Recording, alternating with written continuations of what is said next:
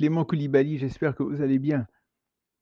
Laisse-la tranquille, laisse-la tranquille. Telles sont les paroles de Jésus à Judas, Judas Iscariote, lorsque ce dernier a critiqué le geste extravagant de Marie. Que s'est-il passé exactement? En Jean 12, verset 1, du verset 1 au verset 8, dans la version Parole de vie, nous lisons ceci. Six jours avant la fête de la Pâque, Jésus va à Béthanie. C'est le village de Lazare, l'homme qu'il a réveillé de la mort. Là, on offre un repas à Jésus. Marthe sert le repas et Lazare est un de ceux qui mangent avec lui. Marie prend un demi-litre d'un parfum très cher, fait avec du nard pur, et elle le verse sur les pieds de Jésus. Ensuite, elle les essuie avec ses cheveux et l'odeur du parfum remplit toute la maison. Alors Judas Iscariote, l'un des disciples de Jésus, celui qui va le trahir, se met à dire Il fallait vendre ce parfum pour 300 pièces d'argent et donner l'argent aux pauvres. Judas ne dit pas cela parce qu'il pense aux pauvres, mais parce que c'est un voleur. C'est lui qui garde le porte-monnaie et il prend ce qu'on met dedans. Mais Jésus dit Laisse-la tranquille. Elle a fait cela d'avance pour le jour où on me mettra dans la tombe. Vous aurez toujours des pauvres avec vous, mais moi, vous ne m'aurez pas toujours. vous voyez, Marie a détruit tous les tabous, tous les tabous, tous les interdits qui pouvaient y avoir à cette époque. En fait, que s'est-il passé exactement? Elle est venue voir Jésus, elle tenait à honorer Jésus, elle ne voulait pas faire les choses à moitié, elle n'a pas lésiné sur les moyens, elle a utilisé un parfum très cher qu'elle a versé sur Jésus. Selon elle, il fallait à tout prix qu'elle fasse cela, peu importe les conséquences. Pour elle, Jésus était véritablement le Fils de Dieu et elle tenait à dire que rien n'était plus grand, plus précieux, plus excellent, plus bon que Jésus. Et vous savez, si vous voulez faire une chose pour honorer Jésus et que cela semble sortir de l'ordinaire, prenez courage et faites ce que vous avez à faire, faites ce que vous avez à cœur, faites-le sans vous préoccuper, sans vous occuper des autres, du quand dira-t-on? Votre désir est d'honorer le Seigneur, alors allez-y. Par contre, sachez qu'il y aura toujours, il y aura toujours des Judas Iscariotes. Il y aura toujours des personnes pour vous critiquer. Que vous fassiez quelque chose ou que vous ne fassiez rien, des gens vont toujours vous critiquer de toute façon. Il y aura toujours des gens pour vous critiquer, pour vous décourager, pour vous écraser, pour épier vos moindres faits et gestes. Vous voulez commencer quelque chose. Ah non, non, non, non. Les femmes ne peuvent pas faire ça. Ah non, non, non, non. Les hommes ne peuvent pas faire ça. Ah, c'est ce que tu veux faire. Non, non, personne dans la famille a fait cela. Ah, mais tu te prends pour qui? Pourquoi tu veux faire ci? Pourquoi tu veux faire cela? Non. Écoutez, si Dieu vous a mis quelque chose à cœur, faites-le. Allez-y, foncez. Je veux vraiment vous encourager à ce niveau-là, nous encourager, nous tous. Vous savez, Jésus sera toujours là pour prendre votre défense, pour vous encourager lui-même et vous fortifier. Peu importe l'intensité des propos, l'intensité de la méchanceté, l'intensité du mal que les gens ont pu vous faire vivre, parce que Jésus lui-même a dit, je ne te délaisserai point, je ne t'abandonnerai point, je serai toujours avec toi. Il dit, il dit en Matthieu 28, je serai toujours avec vous jusqu'à la fin. Et ici, ce qui est extraordinaire, c'est que Jésus lui-même a défendu Marie. Il a dit, laisse-la tranquille. Et Jésus fera la même chose pour toi, pour vous, pour toi, ma soeur, pour toi, mon frère, pour vous, monsieur, pour vous, madame. Jésus fera la même chose. Et c'est ce qu'il dira même à l'ennemi qui vient vous attaquer, qui vient nous attaquer. Il a fait pour Job. Il dit, as-tu vu mon serviteur? Et, Dieu a permis, mais il a dit, ne le touche pas jusqu'à un certain point. Et après, le Seigneur a restauré son, son, fidèle serviteur. Jésus est fidèle et il ne vous abandonnera jamais, jamais, jamais, jamais. J'aimerais qu'on regarde, euh, je, je, fouillais vraiment dans les Écritures et le Seigneur m'a fait comprendre, je vais vous partager révélation qu'il m'a donnée, le Seigneur me faisait comprendre. J'étais en train de méditer, c'est à peu près le même passage en Luc chapitre 7 au verset 36. Luc 7 verset 36, c'est un peu la même histoire. et c'est toujours à Béthanie. On nous dit un des pharisiens pria Jésus de de manger avec lui. Jésus entra dans la maison du du pharisien et se mit à table.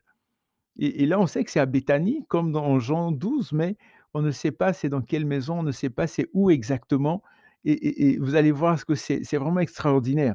Donc il se mit à table et voici qu'une femme pécheresse, heu, qui était dans la ville, heu, sut qu'il était à table dans la maison du pharisien. Elle apporta un vase d'albâtre, donc comme dans Jean 12, donc à peu près la même histoire. Elle apporta un vase d'albâtre et que se passa-t-il? Elle apporte le vase et elle se tint derrière ses pieds derrière à ses pieds, elle pleurait et se mit à mouiller de ses larmes les pieds de Jésus, puis elle les essuya avec ses cheveux. Donc on voit un angle différent entre Jean, Marc aussi en parle, hem, heu, Matthieu aussi et on voit ici que cette femme-là vient et elle essuyait avec ses cheveux. Et à cette vue, le pharisien qui l'avait invité dit en lui-même: «Si cet homme était prophète, il saurait qui est la femme qui le touche et ce qu'elle est, une pécheresse». Et là, le lien qu'on voit avec, heu, le passage en Jean 12, c'est que Jésus prit la parole et lui dit: «Simon, j'ai quelque chose à te dire». Donc on sait on voit clairement ici qu'il s'agit pratiquement de la de la même personne. Il s'agit de Simon chez qui Jésus était. Donc il dit: «Simon, regarde ce qui est en train de se passer, j'ai quelque chose à te dire». Et là, vous connaissez certainement l'histoire, Jésus qui donne une, hem, qui donne une parabole, heu, à Simon et puis lui fait comprendre que, ben, quelqu'un qui a beaucoup de péchés, ben, va va être beaucoup plus reconnaissant. Mais mais ce qui est fabuleux ici, c'est c'est de voir que lorsque Jésus a dit, par exemple, en Jean 7, verset 46, il dit: «Tu n'as pas répandu d'huile sur ma tête, mais elle elle a répandu du parfum sur mes pieds». Verset 47, Jean 7, 47, «C'est pourquoi je te le dis, ses nombreux péchés sont pardonnés, puisqu'elle a beaucoup aimé. Mais celui à qui l'on pardonne peu aime peu». Il dit à la femme: «Tes péchés sont pardonnés». Et lorsque je priais, je méditais dessus, le Seigneur me faisait comprendre, en fait, quelque chose une chose avec laquelle mon esprit n'était pas à l'aise. Il dit «C'est pourquoi je je je vous le dire», il dit: «C'est pourquoi je te le dis, ses nombreux péchés sont pardonnés, puisqu'elle a beaucoup aimé». Donc c'est parce que j'aime beaucoup que mes péchés sont pardonnés. Il dit: «Mais celui à qui l'on pardonne peu aime peu». Je trouvais ça un peu particulier et en fouillant, fouillant, fouillant, le Saint-Esprit m'a permis de comprendre qu'en fait, puisque, heu, c'était une erreur de traduction, il y avait un problème ici à ce niveau-là. En fait, la phrase véritable, c'est pourquoi je te le dis, j'ai même fouillé dans le grec et tout, je te le dis, ses nombreux péchés sont pardonnés.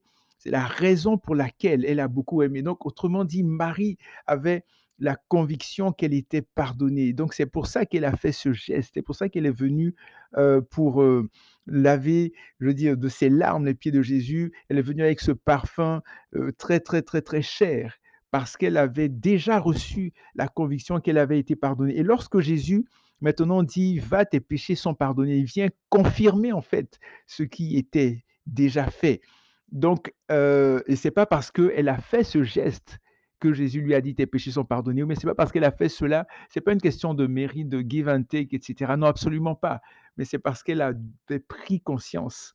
Et ici, c'est important quand il dit: «Mais celui à qui l'on pardonne peu aime peu». C'est parce qu'on peut on peut prendre conscience qu'on oui, on a été peu pardonné ou on peut peut-être diminuer l'amour ou la la faveur, la grâce que le Seigneur nous a accordée et tout ça, c'est par rapport à notre propre perception et il est important de rentrer vraiment dans la perception de Dieu. Et je trouvais ça vraiment extraordinaire et un dernier point que j'aimerais partager avec vous par rapport à ce passage. Donc Luc 7, heu, 36 à 50 ou bien Jean chapitre 12, heu, c'est à peu près les les mêmes passages et heu, les mêmes personnes et en Jean 12, on nous révèle qu'il s'agit clairement ici de Marie, la sœur de Lazare c'est vraiment extraordinaire. Marie, la sœur de Lazare et on nous parle de Lazare ici, donc la mise en contexte au tout début, au verset 1 où on où on nous dit: «6 jours avant la Pâque, Jésus arriva à Béthanie où était Lazare qu'il avait ressuscité des morts». Je pense à quelques jours, j'avais partagé un message où il était dit que, pauvre Lazare, du titre de pauvre Lazare, vous pourriez vous l'écouter. Donc, là, on voit ici, quelque chose de de très intéressant aussi, un dernier point. C'est pour dire que l'amour qu'on a pour Jésus L'amour intense qu'on peut avoir pour Jésus augmente notre esprit de prophétie, nous amène dans une dimension prophétique, dans le sens où lorsque nous voyons que Jésus a, il y a eu cette manifestation de l'amour, je dirais extrême de de de Marie envers Jésus. Lorsque Jésus a dit que cette femme-là a déjà elle était en train d'embaumer mon corps. Il dit: «Laissez-la». Donc en fait, c'est comme si elle ne se rendait pas compte de la portée du geste qu'elle faisait, mais c'était un geste prophétique parce que, son amour l'a poussée à embaumer le corps de Jésus vivant, mais c'était aussi pour sa sépulture. Donc c'est vraiment quelque chose d'extraordinaire de voir à quel point est-ce que notre amour pour Jésus peut nous pousser à poser des gestes et nous ne comprenons pas nécessairement la portée de ces gestes-là, mais ce sont des gestes qui, je dirais même ont une portée éternelle. Donc, c'est vraiment extraordinaire. Je veux vraiment nous encourager à aimer le Seigneur de tout notre cœur, nous encourager vraiment à rechercher le Seigneur, nous encourager vraiment à dire: «Oui Seigneur, nous voulons, heu, vraiment faire ta volonté». Et donc on a ce même passage-là, donc en Luc 7, 36 à 50, on l'a en Marc, heu, 14 du verset 3 au verset 9 et en Matthieu, heu, 26 du verset 6 au verset 13.